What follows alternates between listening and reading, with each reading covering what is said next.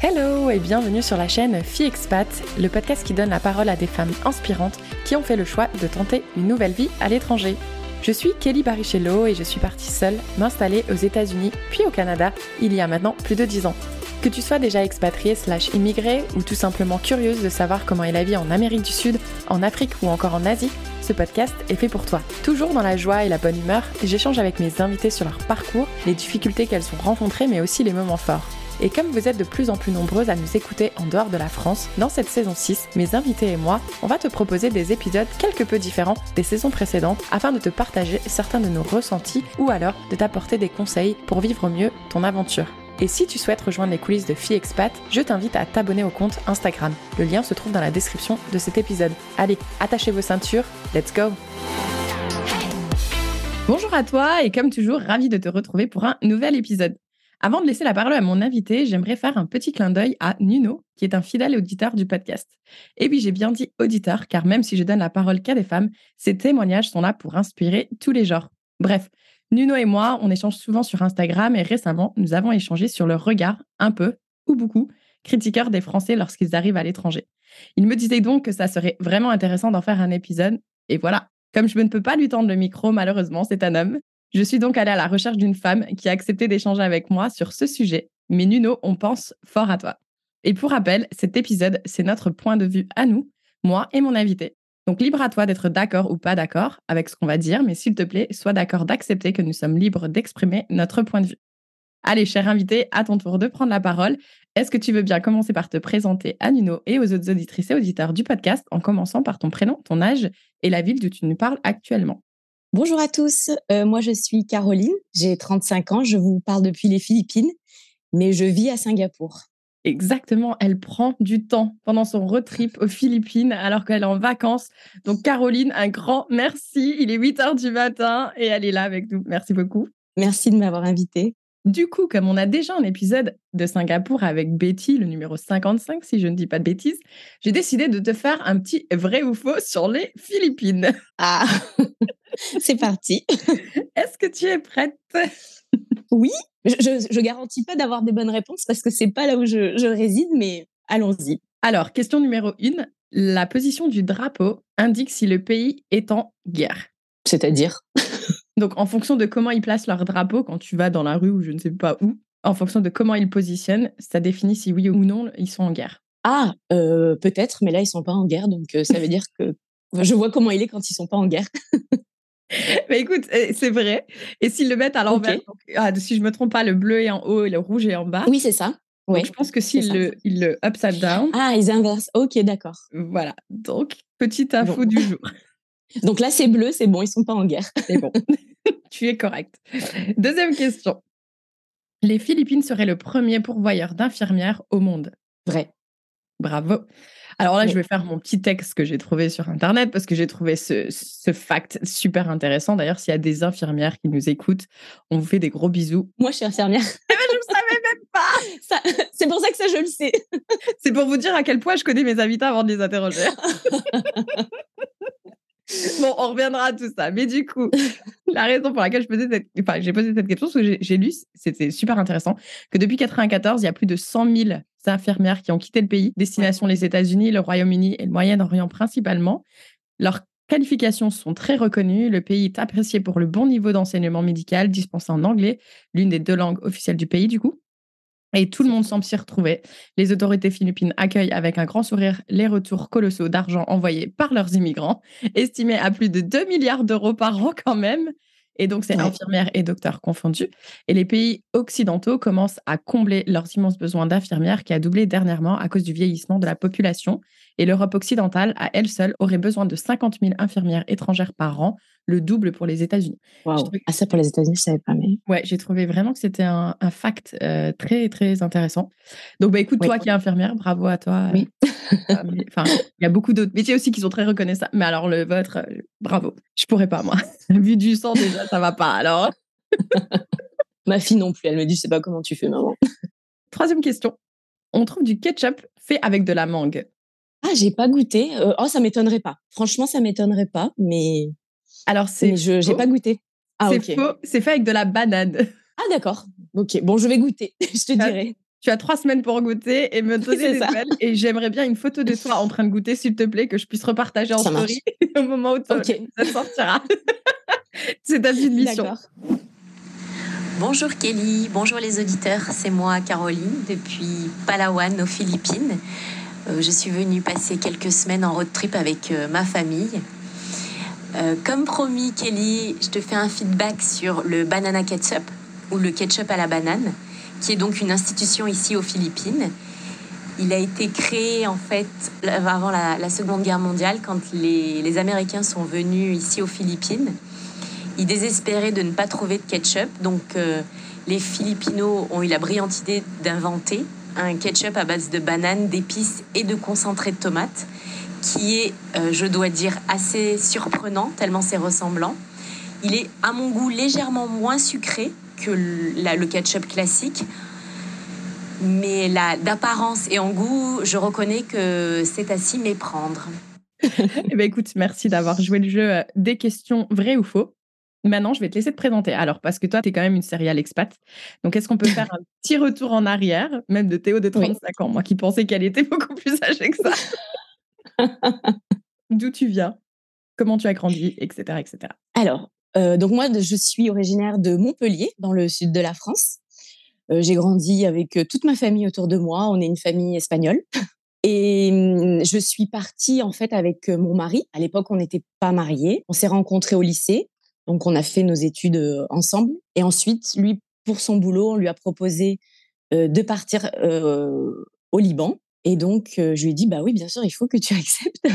il est parti au, Liban. Je l'ai rejoint quelques mois après. Et là, on est resté trois ans. Donc, entre-temps, on s'est mariés parce que pour, bon, c'était dans les, dans les plans.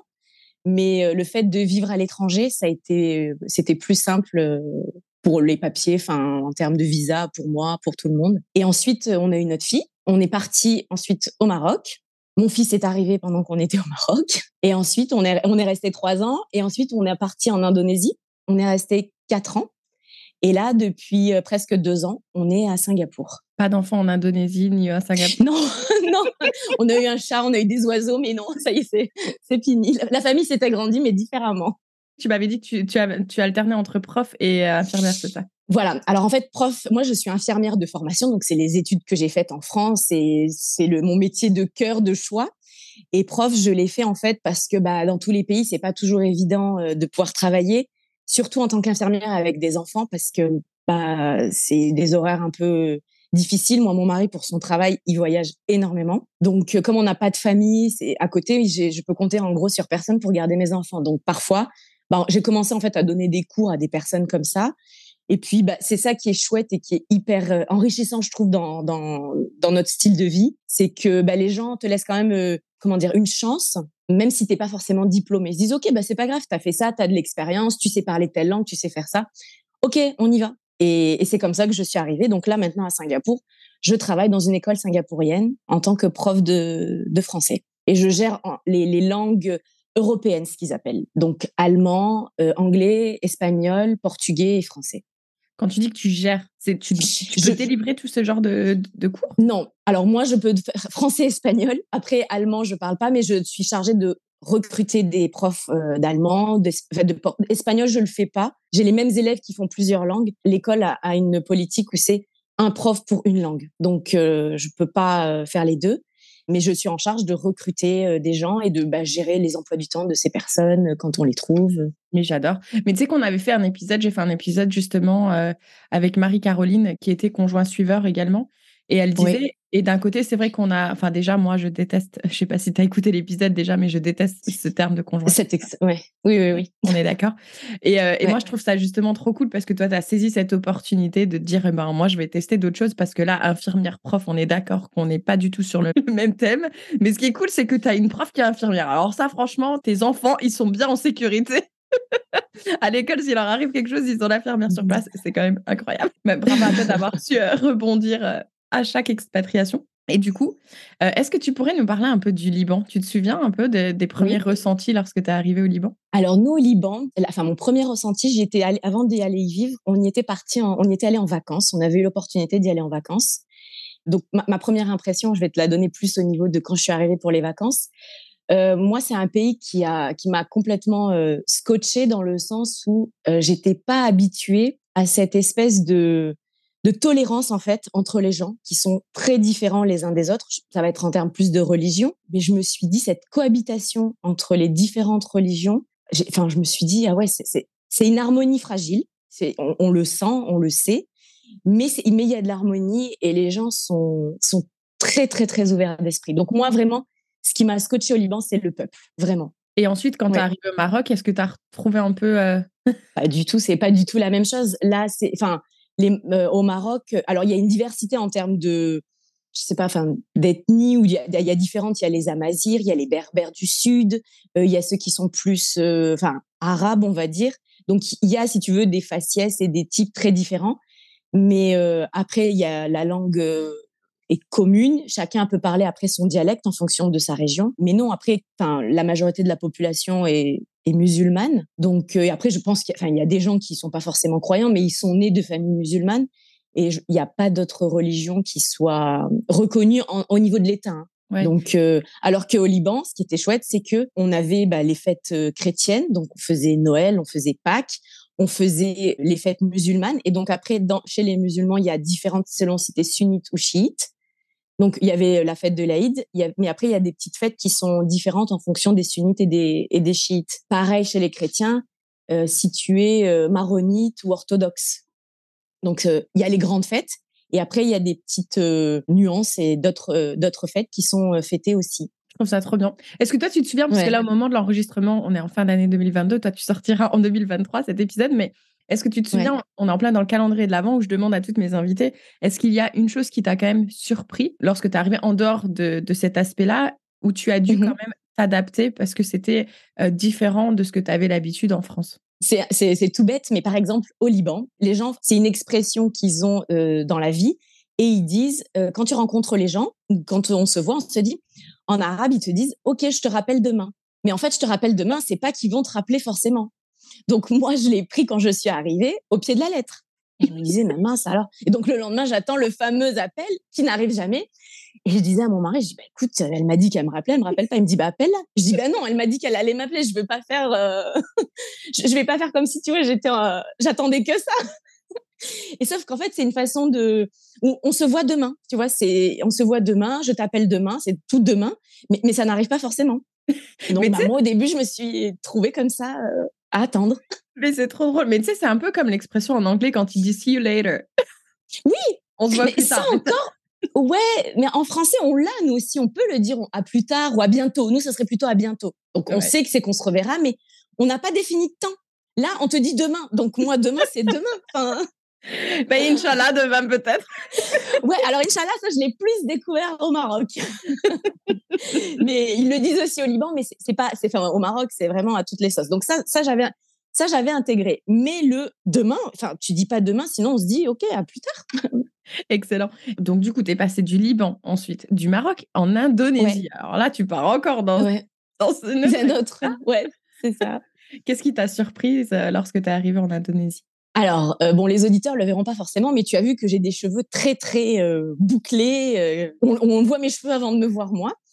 Et en Indonésie, j'ai adoré, enfin, au début, j'ai été surprise, mais j'ai adoré cette espèce de naïveté, en fait. Enfin, il, il me voyait et, bah, il me disait, oh là là, t'es comme dans les films. Et donc, il voulait, les gens, je marchais dans la rue et les gens venaient me toucher les cheveux. Ouais, je vous informe. Et ils te demandent même pas. Je vous informe qu'elle a des boucles absolument magnifiques. c'est d'ailleurs Merci. La, première truc que je t'ai dit quand t'es arrivé en ville. mais, c'est le premier truc qu'on voit en fait. Et en dehors de ça, dans le, dans le quotidien, est-ce que tu te souviens de quelque chose qui peut-être, euh, sur le coup, t'a un peu déstabilisé? Alors, la, la, notion du temps.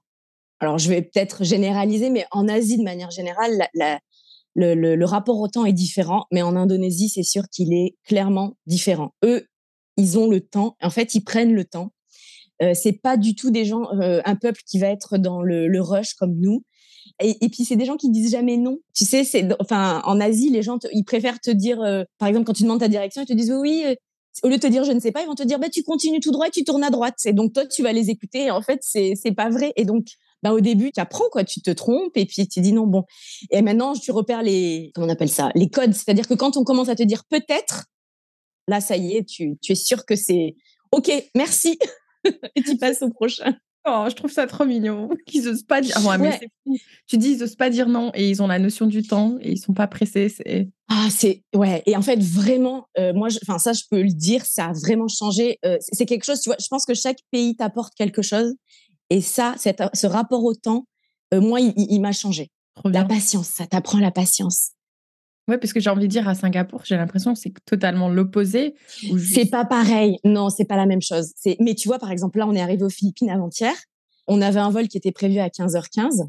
Donc nous, on arrive, on a, enfin, je suis avec ma belle-sœur, on a cinq enfants, donc on s'est dit on va arriver vachement à l'avance pour, euh, enfin, pas être des, des boulets. Et on est arrivé euh, deux heures et demie à l'avance. Et en fait, on est arrivé et la dame, donc elle nous, le, notre vol est affiché à 15h15 et l'hôtesse qui nous donne notre billet, je regarde le billet, je dis mais le boarding il est à 5h30. Elle me dit oui, ils ont changé. Je dis mais c'est pas marqué. Elle me sourit, elle me dit sorry, ma'am. et donc on est arrivé, on est parti pour le, donc à, décoller finalement à 18h15. On est parti, il était 20h30. Et personne, j'ai dit mais en France ça, ça, aurait été la révolution, les gens auraient dit un remboursement, non. Et là les gens ils étaient assis et, et, voilà, il y avait des gens qui nous voyaient avec nos enfants, ils rigolaient, nous ont dit bah venez on va on va boire un verre, on va manger. Ils nous ont amené donc du coup la compagnie nous a fourni des des, des comme des McDo en fait, enfin tu sais de la, nourriture. Nos enfants étaient ravis. Et voilà, et on a attendu. Mais moi, et on ne savait pas si on allait partir ou pas, mais oui, oui, même, on va partir, on va partir. On peut pas te dire à quelle heure on attend. Tu sais, il y en a qui nous écoutent et ils doivent se dire, moi, j'aurais pas pu avec des enfants, etc. Mais moi, j'ai appris un truc aussi euh, en vivant à l'étranger, et c'est vrai que je dois avouer que je prends quand même souvent l'avion. Oh mon Dieu, ça m'a appris la résilience. Complètement. Mais ça, c'est sûr ça te facilite tellement la vie parce qu'au final, là, tu stresses pas, tu vois, tu es là, ben, de toute façon, tu vas stresser, râler, tu pourras pas changer la situation, ça changera pas la situation. Exactement, exactement. Et c'est ce qu'ils disent en fait. Et puis c'est, on s'en remet à la volonté aussi bah, de divine parce que bah c'est, enfin, c'est comme ça de toute façon, tu vas rien changer. T'énerver, en tout cas par exemple pour l'Indonésie, c'est très, en Asie en général, mais c'est très malvenu de s'énerver parce qu'en fait tu perds la face, tu perds toute crédibilité parce que tu n'es pas dans le contrôle.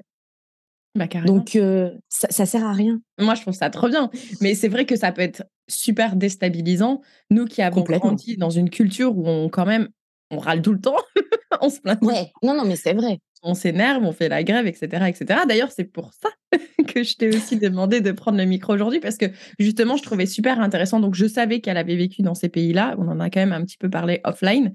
Mais du coup, moi, je t'avoue un truc qui me saoule vraiment d'entendre.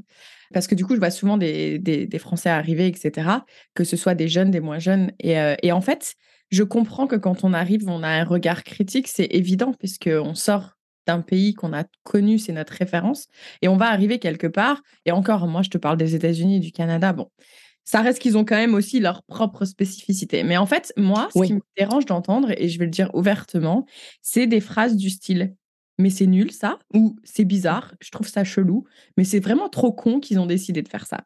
Je trouve que c'est en fait un jugement qui est très négatif, qui n'est pas constructif, qui n'a pas d'intérêt. Et je me dis, en fait, c'est toi qui décides de venir dans le pays. Tu dis que tu es ouvert d'esprit, que tu as envie de découvrir une nouvelle culture, une nouvelle expérience. Mais du coup, viens avec cette attitude, en fait, de découvrir. Et pour moi, je pense qu'on pourrait très bien tout simplement dire, tu peux dire, tiens, c'est une façon différente de faire compare à la France, à la limite, tu peux dire ça, c'est une façon différente de faire. Je suis pas certaine que je pourrais facilement m'adapter à ça. Ou... Tu vois, en fait, c'est juste les phrases, je pense, la tournure des phrases ou comment les choses sont dites parfois. Euh, moi, je t'avoue que ça me, ça me saoule un peu. Parce que je me dis, ah mais, en fait, pourquoi t'es venu, quoi? Exactement. Alors, moi, je vais prendre l'exemple de l'Indonésie, là, euh, où tu vois, il y avait. Euh, alors, en Indonésie, pour ceux qui ne le savent pas, c'est un pays laïque, c'est-à-dire qu'il n'y a pas de religion au niveau de l'État mais c'est le pays où il y a le plus grand nombre de musulmans au monde. Donc, qui dit musulman dit mosquée. Qui dit mosquée dit appel à la prière. Et en fait, tu as des gens qui arrivent qui se sont littéralement pas renseignés. Donc moi, je n'ai pas, enfin, j'ai, été expat dans les années 2010. Euh, enfin, j'ai commencé à partir à partir de France dans les années 2010. Il y avait Internet, mais même avant, il y avait des livres. Enfin, tu partais quelque part. Moi, je me souviens les premiers voyages, on achetait un guide du routard ou je sais pas, on allait chercher un livre à la bibliothèque sur le pays dans lequel on allait. Les gens arrivent, ils ne savent pas, enfin, ou ils savent à moitié, ou ils n'ont pas notion en fait que c'est aussi présent dans la vie de tous les jours. Et c'est vrai qu'en Indonésie, tu as à chaque coin de rue, tu as un petit, euh, ce qu'ils appellent masjid, donc une petite mosquée, et l'appel à la prière. Et moi, j'ai entendu des, des, des gens, donc quand on fait avec la communauté française, dire des gens qui arrivaient qui disaient oh là là mais comment vous avez fait pour trouver votre maison? Je dis bah on est passé par un agent pourquoi? Oui oui non c'est pas ça ma question. C'est comment vous avez fait pour trouver une maison où il n'y avait pas de mosquée? Je dis bah ça on n'a pas fait en fait parce qu'il y en a partout. Non mais comment tu fais? Tu entends ce bruit? Comment il crie? Comment ça il crie? Dans la mosquée. Ah tu veux dire l'appel à la prière? Ben oui, mais comment ils font? Cinq fois par jour. Mais c'est en fait c'est comme ça, c'est comme ça que les gens vivent. Tu te dis mais ah tu t'as pas lu un petit peu avant d'arriver, euh, je sais pas où ta ta boîte, la boîte de ton mari, t'as pas un petit peu briefé ou je, je sais pas. Enfin vous êtes pas venu en voyage de reconnaissance, je sais pas n'importe quoi. Et les gens arrivent et ils sont complètement en fait, euh, ben, ils tombent des nues. Ils pensaient pas que c'était comme ça. Ah ouais, mais alors ils, ils sont très pratiques, hein Bah oui. Mais c'est incroyable. Attends, tu sais quoi? En direct, là, pendant que tu es en train de discuter, là, j'ai tapé sur Google, du coup, euh, les choses à savoir qui sont différentes de la France en Indonésie. Tu vois, je me suis dit, juste par curiosité. Donc là, je suis sur le site Le Petit Journal, que en général, oui, ah oui. Ouais. Et donc, déjà, ben, tu vois. c'est vrai, tu les connais? Ouais, oui. Excellent. Et ben, dédicace à elle alors si elle nous écoute. Et ben tu vois là déjà ils te le disent tout de suite le rapport au travail, la hiérarchie, les rapports sociaux, euh, je vais pas tout lire parce que sinon euh, ça va me prendre tout l'épisode du podcast. Et c'était ça aussi que j'avais envie de j'avais envie de discuter avec toi aujourd'hui, c'est que forcément on va arriver quelque part que ce soit pour des raisons professionnelles, personnelles, peu importe la raison, de mmh partir à l'étranger, que ce soit en voyage ou en expatriation, immigration, peu importe. Mais en fait, c'est ouais, aller juste tout simplement sur Google en fait et juste taper, lire des blogs. Maintenant, écouter des podcasts fille expat, hein, on a quand même plus de 60 Exactement. Enfin, c'est des choses, tu vois, là, si quelqu'un euh, écoute ton épisode, ils sauront que, euh, eh ben, effectivement, en Indonésie, il y aura l'appel à la prière. Et c'est OK, renseignez-vous parce qu'en fait, partir à l'étranger, c'est pas seulement, euh, tiens, je vais checker un truc de ma to-do list sur la vie, des expériences de vie que j'ai envie d'expérimenter. C'est, il faut s'adapter, il faut être ouvert d'esprit, etc., etc. Et c'est tellement simple de nos jours de se renseigner quand même. Mais exactement. Mais en fait, moi, tu vois, ce qui, ce qui m'agace en fait un petit peu, c'est cette vision. Euh, alors, c'est pas que française, je vais dire plutôt mmh occidentale du monde, en pensant que nous, on arrive. Et en fait, c'est nous. Moi, c'est une vision un petit peu ce que j'avais, je t'avais expliqué que je trouve colonialiste dans le sens où moi, j'arrive. En fait, ma façon de vivre, c'est la meilleure. Et donc, en fait, c'est comme ça qu'il faudrait vivre. Et donc, toi qui vis pas comme moi, tu es dans l'erreur. Sincèrement, il y en a beaucoup. Moi, j'avoue que c'est quelque chose qui m'a surprise, mais bon, d'un point de vue désagréable, bien sûr. Mais j'ai été vachement surprise. Moi, j'avais dans ma tête, tu vois, je suis partie, euh, j'avais même pas 25 ans, et euh, je, suis partie en me disant, bah, les gens sont comme moi, ils sont ouverts. Enfin, on a vraiment une soif de découvrir, d'aventure. Non, pas du tout. Est-ce que tu penses que c'est une question générationnelle d'âge ou euh? Non, parce que tu as des jeunes qui sont comme ça et, et au contraire, as des... enfin, moi j'ai rencontré des gens qui, qui ont vécu quasiment toute leur vie à l'étranger et qui, non, qui sont ouverts d'esprit. Après, ce que je pense, c'est qu'il y a des pays ou des régions, on va dire, du monde, t'ouvrent plus les yeux sur certaines choses et change ta vision un petit peu, ton, paradigme, en fait. Mmh carrément. Et puis, moi, je trouve que c'est OK d'aller tester, tu vois, parce que des fois, on ne sait pas si est-ce qu'on va s'adapter à Bien sûr. Pas, tu vois. Euh, là, je me souviens récemment, euh, Victoire me partageait qu'en Jordanie, euh, sur les routes, c'était pas, c'était pas facile. Et, euh, et, elle me disait bon bah j'ai fini par m'y adapter. Ça peut, c'est possible qu'une personne n'ait pas envie de, enfin n'y arrive pas en fait, parce que là du coup. Bien sûr, exactement. C'est au-delà de tes limites. Exactement. Et, et c'est à chaque fois ce que je dis, c'est que quand tu vas vivre dans un pays, tu vas tester, tu testes, et c'est ok de dire bah en fait moi ça c'est dans mes valeurs ou dans ma façon d'être, j'y arrive pas, mais c'est ok de le dire de mmh façon tu vois, je trouve que c'est plus constructif de dire, mais punaise, c'est vraiment con ça, pourquoi ils ont fait ça? Moi, ce que je me dis à chaque fois, c'est quand j'arrive dans un pays, je me dis, écoute, il faut pas que tu aies d'attente, il faut pas que tu. Enfin, plus, je pense que plus on a d'attente ou de, d'idées préconçues, plus on est déçu. En fait, il faut arriver, on est un peu comme, comme une page blanche. Ah, on n'est pas une page blanche parce qu'on a tout notre, euh, nos bagages, mais un peu comme une page blanche et tu dis, là, je vais écrire une histoire de ma vie. Je sais que nous, en plus, on sait que c'est un temps limité. Prends ce qu'il y a à prendre. De toute façon, il y aura, quoi qu'il arrive, il y aura du positif. Il y aura plein de choses qui vont être euh, difficiles. Euh, nous, par exemple, bah, au Liban, euh, oui, il y a les coupures d'électricité en permanence. Moi, à l'époque où j'y vivais, on avait 8 heures d'électricité par le l'électricité du Liban, donc c'est l'équivalent de EDF ou Engie maintenant en France. Et le reste, il fallait avoir un générateur. Bah ouais, mais moi j'ai donné le bain à la bougie à ma fille. Parce que quand même le générateur il marche pas, donc tu le sais, 18 heures au moment du bain, je préparais mes bougies. Et, voilà, on a pris le bain à la bougie, on a fait plein de dîners à la, chandelle avec mon mari.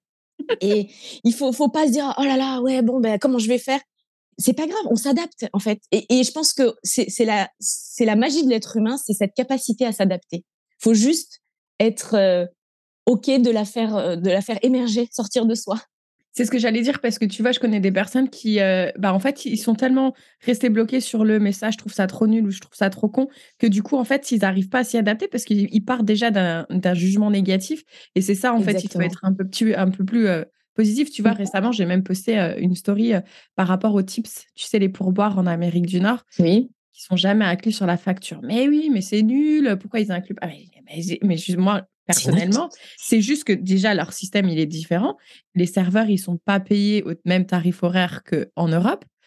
Donc, du coup, bah, il faut qu'ils délivrent un bon service. Plus ils délivrent un bon service, plus ils ont de tips. Et donc, c'est comme ça qu'ils se font leur salaire. Est-ce que c'est vraiment une si mauvaise idée? Je suis pas si sûre parce qu'au final. Mais non. mais, non, mais en plus, c'est. Ben, c'est ça, exactement. J'allais dire, ça oblige le serveur en fait à délivrer un, un bon service. Et puis en fait, c'est bien, tu as le choix en fait. Si tu dis, ah ben lui, il est génial ou elle, elle est géniale, je vais lui donner, lui, en fait, il était bon, euh, pas bien, donc je lui donnerai le minimum syndical, comme on dirait chez nous. Exactement. Et finalement, tu vois, au final, ça n'arrive pas souvent, quoi. Donc, euh, exactement. Et c'est ça que je dis. En fait, là, tu as le choix de choisir comment tu dépenses ton argent. Exactement. non, je trouve ça bien. Je trouve ça très bien. Euh, après, voilà, c'est le truc, c'est que c'est juste qu'il faut s'y adapter. Tu vois, c'est comme ici au Canada et aux États-Unis aussi d'ailleurs. C'est très réputé que si quelqu'un, et ça pour les Français, je pense que c'est très déstabilisant. D'ailleurs, je m'excuse pour tous les auditrices belges ou suisses qui nous écoutent, qui sont francophones. C'est vrai que je parle beaucoup de la France, mais du coup, bah, on est française. mais je pense à vous, hein, euh, vraiment. Mais du coup, tout ça pour dire que, chez nous, euh, quand on invite des gens à venir manger à la maison, on ne on, leur demande pas de ramener à manger ou de ramener de l'alcool ou quoi que ce soit. On va le faire, on va peut-être ramener une bouteille de vin, des fleurs, etc., histoire de ne pas venir les mains vides, mais c'est pas obligatoire. Ici, c'est en quelque sorte obligatoire. Déjà, l'alcool coûte super cher, donc chacun ramène son alcool et boit son alcool. ok. Donc si moi j'ouvre une bouteille de vin et je te dis tiens euh, Caroline, est-ce que tu voudrais du vin rouge? Tu peux dire oui, mais il faut pas que tu ailles la prendre. Si je t'ai pas invité à le faire, tu le fais pas. Ah d'accord, ok. Voilà. Et puis. C'est la euh, tienne. OK. Ouais. Si je t'invite à manger, logiquement, toi, tu me réponds avec grand plaisir. Qu'est-ce que je pourrais ramener? Et donc là, je vais te dire, bah, ça serait cool que tu ramènes le dessert ou ça serait cool que tu ramènes la salade ou tu vois, parce que en général, tout le monde participe. C'est un peu comme un espèce de potluck. Bien ou pas bien. Tu vois, c'est une différence. Mais, euh, du coup, c'est des petits trucs qu'il faut vraiment se renseigner parce que moi, je me souviens, je m'étais pas renseignée quand je suis arrivée aux États-Unis. Et c'est vrai que j'étais un peu choquée, tu vois. Genre, bah, déjà, je faisais l'apéro. Ils savent pas c'est quoi l'apéro. Donc, ils arrivent. Ça, je pense que c'est très français. c'est ça. Ils vont te servir dans ton frigo. Tu dis, mais qu'est-ce que tu fais dans mon frigo? Je t'ai pas demandé de t'aller te servir. Ah, ah, oui, carrément.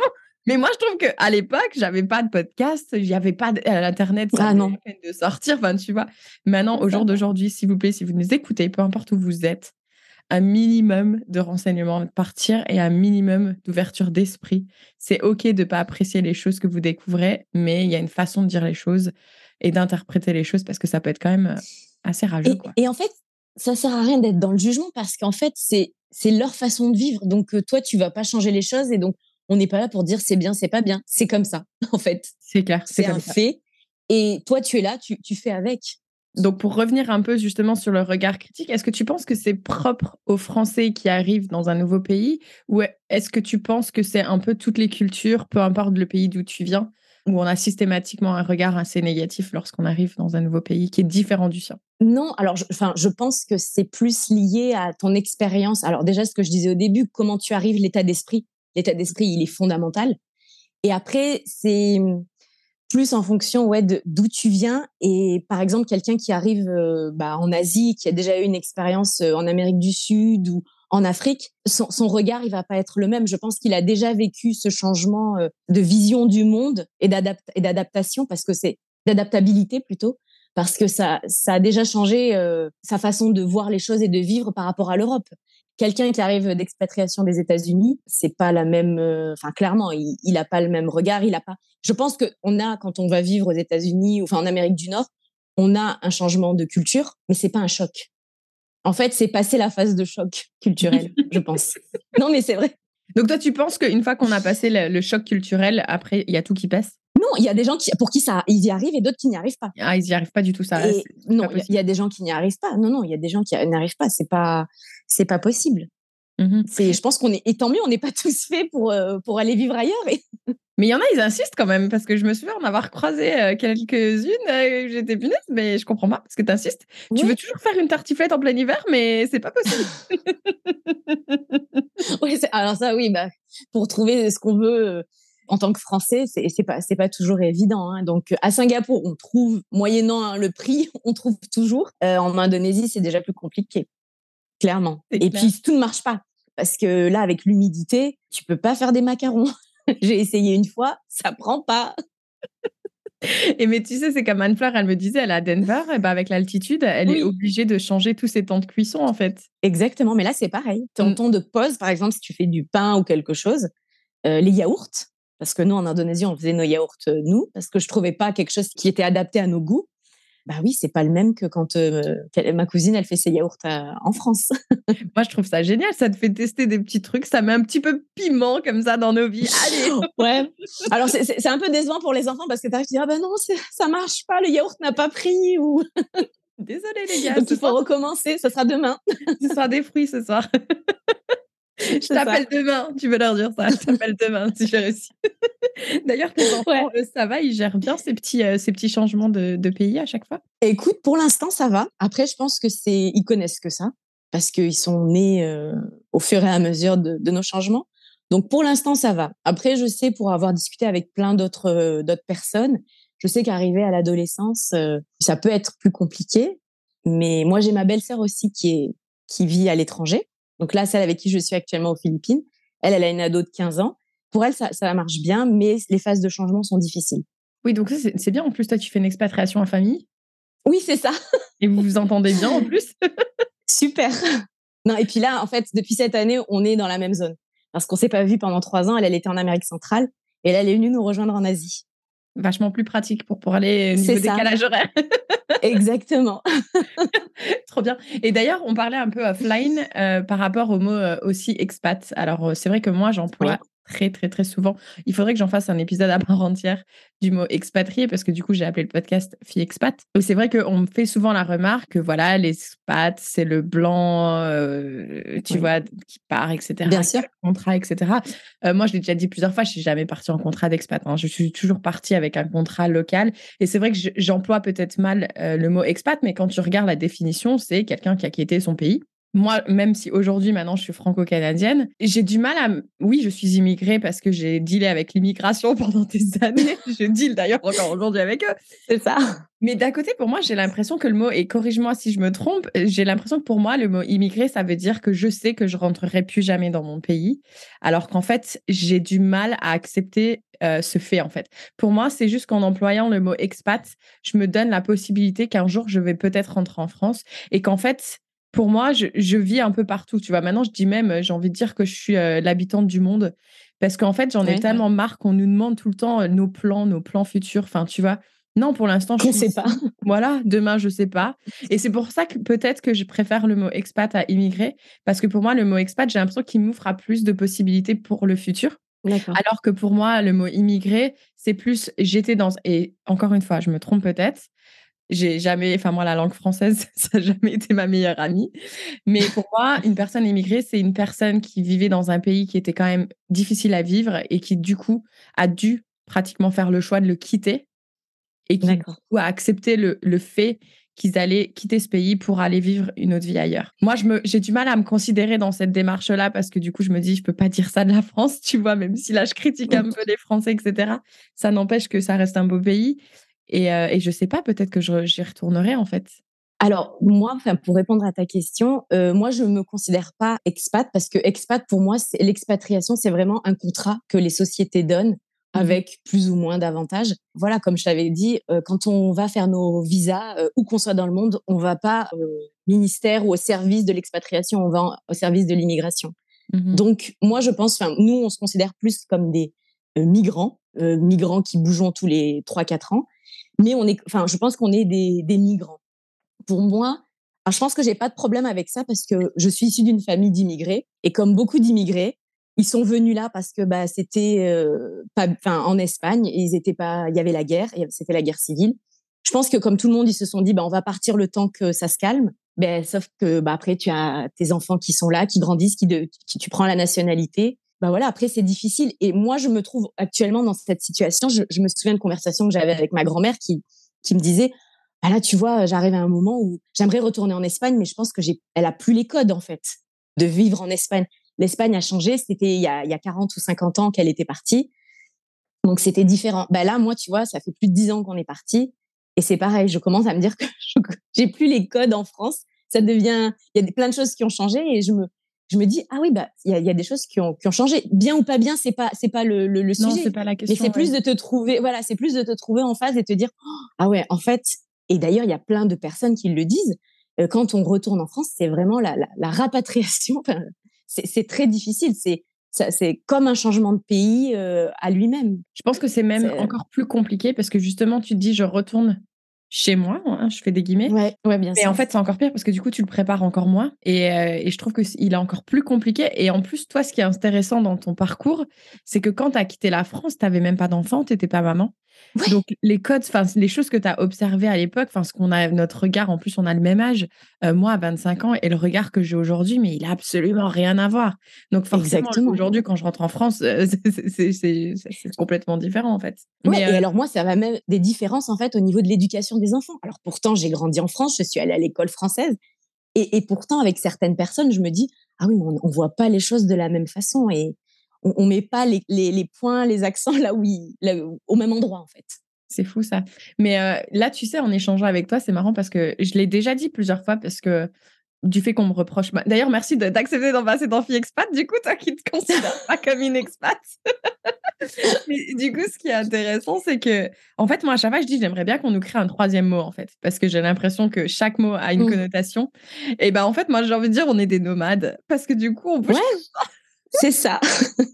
tu vois, on est des, oui, des ouais. nomades, je sais pas. Mais après, je pense que les gens ne veulent pas dire en français, en tout cas, immigré, parce que de, on a la, la, France a eu des vagues d'immigration de, et que ça a toujours une connotation un petit peu négative. C'est des gens, comme tu dis, qui quittent, qui quittent leur pays en se disant, enfin, euh, parce que c'est ou la guerre ou des difficultés, quelles qu'elles soient. Et je pense que voilà, on l'associe à ça et on veut pas, on veut pas se, se le dire pour soi-même. Alors que expat, c'est plus fun, c'est plus, euh, c'est plus ouais frais, je sais pas comment dire. Ah clairement raison. Et moi, je suis tombée dans le pas dans le piège, oui et non, mais clairement.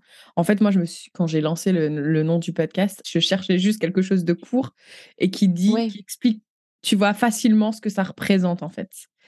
Donc ouais. euh, bon. Il faudrait inventer ce troisième mot. ce travail. Je vais y réfléchir. J'ai pas encore fait le dépôt de marque. Peut-être que j'ai encore. Mais non, si je dois changer tout les branding, non merci. Ça va être beaucoup trop de taf. Mais écoute, je vais te poser mes petites questions de la fin. Alors, avant que je te les pose, est-ce mm -hmm. qu'il y a autre chose que tu aurais aimé qu'on aborde ensemble aujourd'hui? Non, ouais, non, je pense que ouais, la sémantique c'était important. Ouais, ouais le communautarisme, peut-être communautarisme et réseau, peut-être, tu vois, je sais pas comment le, en parler, mais oui, c'est vrai qu'on a tendance à dire, euh, nous en France, on est, euh, on fait, enfin, les Français de l'étranger, c'est un réseau, le réseau de l'Alliance française, le réseau AEFE des écoles, des établissements euh, à l'étranger. Euh, je sais pas si en France on, on serait d'accord qu'il y ait, euh, bah, je sais pas, euh, le réseau marocain, africain. Enfin, je pense que ce serait vraiment vécu pas, pas, bien du tout, enfin avec une, une, une connotation très négative. Clairement. Bah, on appelle ça d'ailleurs du communautarisme. Enfin, bah, on carrément. considère les, les migrants en France quand ils restent, ils les gens vont vivre dans le même quartier, vont avoir leur propre boutique pour retrouver. Mais en fait, ce que nous on est très content d'avoir. Quand on a notre petit beurre président, enfin, euh, désolé, je cite des marques, mais euh, qu'on a notre petite crème fraîche et tout ça, on est hyper content de la trouver. Et on va dire, on va juger ça comme du communautarisme en France quand euh, bah, un tel va vouloir tel produit de, de, de son pays d'origine pour faire sa recette pendant sa, sa fête, sa célébration. Euh, c'est du communautarisme. Non, mais tu as bah. clairement raison. Je pense qu'on euh, on a du mal à accepter que pour vivre dans un pays qui est riche, bah, moi, je pense qu'il faut avoir différentes cultures, différentes personnalités. Et c'est ça qui va, qui va rendre le pays encore plus riche. Et, et c'est vrai qu'on a peut-être encore un petit peu mal là-dessus. Donc oui, ça, ça peut prêter clairement à débat. Je le, j'en suis consciente. Mais moi, comme je le dis, enfin, je vis à l'étranger, donc euh, c'est clairement pour moi, s'il y a des étrangers qui vivent en France, je trouve ça parfaitement normal. Mais c'est ça. En fait, tu regardes l'histoire de l'humanité, ça n'a été que ça. C'est que des mouvements de population qui font qu'à un moment, bah oui, ça dure plus ou moins dans le temps. Et, et c'est comme ça. Et, chacun apporte sa petite pierre à l'édifice au niveau culturel. Donc oui, la France d'il y a 50 ans, elle sera pas la même pour nos enfants ou nos petits-enfants. Il faut accepter, mais le monde change et le monde évolue. Et c'est ça qui est cool. C'est ça qui le rend intéressant. bien sûr. et c'est ça, exactement. Et, c'est ça qui est riche et qui fait que, ben, en allant vers d'autres horizons, on, s'enrichit en fait. Bah écoute, merci beaucoup. Bah du coup, aujourd'hui, si tu pouvais te passer un petit message quand tu avais 25 ans et que tu t'apprêtais à partir au Liban, qu'est-ce que tu te dirais? Oh non, bah je me dirais vas-y fonce, tu vas voir, ça va être génial. Et mon seul regret, c'est de me dire, j'ai l'impression de pas en avoir profité assez. Donc euh, je, me dirais euh, surtout chaque rencontre, chaque expérience, vis-la à fond. C'est ça. Tu sais que j'ai vu un post euh, passer tout à l'heure sur Facebook, parce que je suis dans pas mal de groupes d'expatriés, de oui, immigrés ou pas, je, pas. dans pas mal de groupes de nomades ou de Français à l'étranger, on va appeler ça comme ça. Et j'ai vu un post d'une personne qui disait, euh, ça fait depuis, euh, bah alors elle m'a dit depuis septembre et ça fait, on est au mois de décembre, que je suis dans, ce, dans cette ville et que j'ai toujours rien visité, j'ai toujours rencontré personne. Je me dis, waouh, comment c'est ah bah, possible oh. Alors en plus, je veux dire quand on part au début, c'est tu vois, enfin moi pour faire le parallèle avec mon expérience, nous on est arrivé à Singapour en plein Covid, donc il n'y avait pas tout ce que tout ce qui était euh, divertissement, euh, tout ce qu'on pouvait faire via les réseaux euh, de l'école, de migrants, d'expatriés, de Français, tout ça, ça n'existait pas. Enfin tout était à l'arrêt. Et, et, justement, je pense que mon expérience, tu vois, elle a changé par rapport aux autres expériences à l'étranger c'est qu'en fait cette énergie qu'on a au début, cette soif de découvrir, parce qu'en fait on arrive, on a une, une, une attitude, un mindset qui est très euh, particulier. Et quand on, la, on le fait pas dès le début, ben parce que c'est là où en fait tu vas construire tes bases avec telle ou telle personne, tes habitudes, euh, les mmh habitudes que tu peux avoir dans un pays, parce qu'en fait quoi qu'on en dise, après on a nos petites habitudes, on a notre petite routine. Et ben si tu le fais pas dès le début, je, je me demande est-ce que tu y arriveras après, parce que nous pour être arrivé à Singapour en plein Covid, il n'y avait pas tout ça. Et tu vois, je trouve que c'est l'expatriation qui a eu le plus de mal à démarrer. L'expérience, en tout cas, qui, ou avec laquelle on a eu le plus de mal à, développer du réseau, à se sentir chez nous, clairement. Donc euh, non, il, faut dès le début, je pense que c'est vraiment ça, cette, cette énergie qu'il faut mettre. Tu sais, c'est c'est tout bête, hein, mais moi là, cet hiver, c'est ce que j'ai l'intention de faire, parce que justement, c'est aussi un de mes petits regrets, c'est que des fois, bah, bah après, bon, moi, je suis seule, donc c'est vrai que des fois, pour se motivé à faire des choses seul, c'est un petit peu plus compliqué. Hein et au final, tu te dis, mais en fait, j'ai raté des opportunités de découvrir des paysages, de faire des activités juste parce que j'étais seule et c'est dommage. Et là, je me suis dit, il est hors de question que ça se reproduise en fait. Euh, il faut pas vivre de regrets, donc je vais pas reproduire la même erreur une deuxième fois. Et là, euh, je compte profiter à fond de l'hiver, même s'il va être rude, c'est pas grave. Mais j'ai envie de faire des choses et je vais arrêter de pleurer sur mon sort du fait que je suis seule. Non, je vais sortir, je vais faire des choses. Et je pense que, que tu as totalement raison. Est-ce que les choses à Singapour se sont un petit peu arrangées depuis quand même oui, non, non, maintenant ça, ça va beaucoup mieux. Euh, mais on a eu, enfin, nous, on est arrivé euh, en mai 2021. On a fait 21 jours de quarantaine avec les enfants. Mmh. Euh, c'était compliqué. On est sorti, on n'avait pas le droit d'être plus de deux. Donc, même avec nos enfants, on pouvait pas marcher dans la rue à quatre. au restaurant, on était une famille, mais ils nous mettaient donc mon mari et moi ou, et mes deux enfants ou un de nos enfants avec chacun. Sérieux On pouvait pas être à quatre complètement. C'était que des choses comme ça. Et donc je ne te parle même pas de se retrouver à plusieurs Là, ça, ça va beaucoup mieux. De, sincèrement, depuis avril 2022, ça va mieux. Donc là, voilà, en fait, tout ce qu'on, on a un an de retard, en fait, si tu veux, sur le début de notre expérience à Singapour. Mais, mais ça va, on y arrive et heureusement, là, pour le coup, qu'on avait un petit peu d'expérience sur euh, cette, ce, style de vie où tu changes et tu dois te, te réinventer à chaque fois. Mais ça a été difficile. Sincèrement, je pense que c'est la plus difficile. Et est-ce que tu sais ça va être quoi la prochaine? Non, aucune idée et je veux pas savoir. Et quand les gens disent ouais, vous aimeriez quoi? Sincèrement, j'ai pas de où est-ce que j'aimerais aller. J'ai même pas de où est-ce que j'aimerais pas aller. Peut-être la Russie, mais plus parce qu'en fait, si tu veux, il fait froid. Non, mais il fait froid et j'imagine. Mais, mais encore, c'est, j'ai rencontré des gens qui ont vécu et qui, qui ont adoré. Donc, non, sincèrement, euh, on, on se ferme aucune porte. Trop bien. Mais moi, tu sais que maintenant, ma, ma nouvelle phrase, c'est mon plan, c'est de ne pas avoir de plan.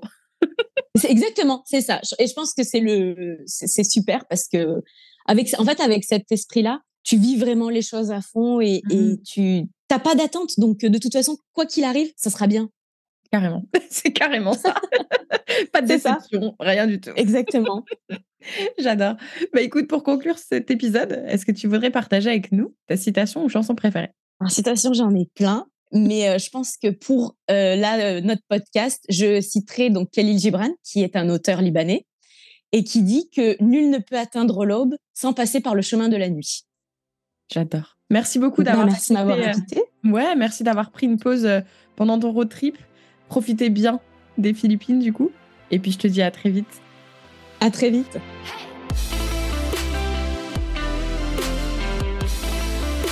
Merci beaucoup de nous avoir écoutés jusqu'au bout. Si cet épisode t'a plu et si Fille Expat te plaît, surtout n'oublie pas de nous laisser 5 étoiles sur Spotify ou Apple Podcast puisque ça aide à faire augmenter la visibilité du podcast et c'est gratuit. Merci par avance et je te retrouve très vite pour un nouvel épisode de Fille Expat. Ciao ciao